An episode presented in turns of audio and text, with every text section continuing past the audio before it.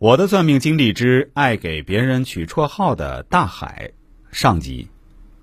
朋友们，大家好，今天我们不说奶奶的算命经历，今天呢，我打算跟大家讲述一个我自己给身边朋友算命的真实经历。我相信听完之后对您会有一定的启发。今天故事的主人公叫大海，当然这是外号啊。出于保护大海隐私的考虑，我们就不打算说他的真名了。这个大海呢，他是和我一起长大的一个小伙伴，就住在我家屋后头。他只比我大一岁，是我们村里有名的捣蛋鬼。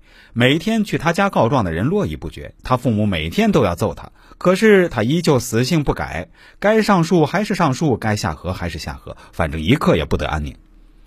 邻居家地里种的红薯、玉米、花生、土豆，通通逃不出他的魔掌。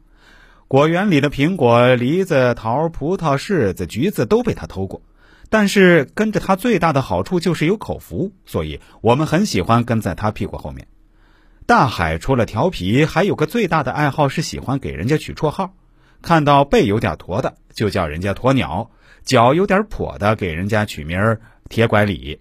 胖的叫人家肥猪，瘦的叫人家豆干，黑的叫人家黑芝麻糊，气得人家拿锄头去打他，他跑得比兔子还快，还对人家做鬼脸，气得村里的大人对他都没有好感，他父母也拿他没办法，打也打了，罚也罚了，就是死性不改，只好每天给人赔不是。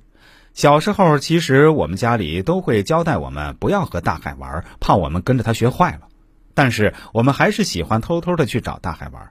我们一起上学，一起疯，一路上有说有笑，日子也过得无忧无虑的。到了高中时，一起玩的两个男孩子渐渐的开始掉发了。其中小北是家族遗传吧，小时候头发就少，到高中时没多少了，索性剃了个大光头。大海怎么会放过这样一个调侃的机会，给小北取名儿秃鹰北？还有村东的小盛，到高中时头发越长越厚，他给人家取名儿地中海，每天就这么欢快的叫喊着。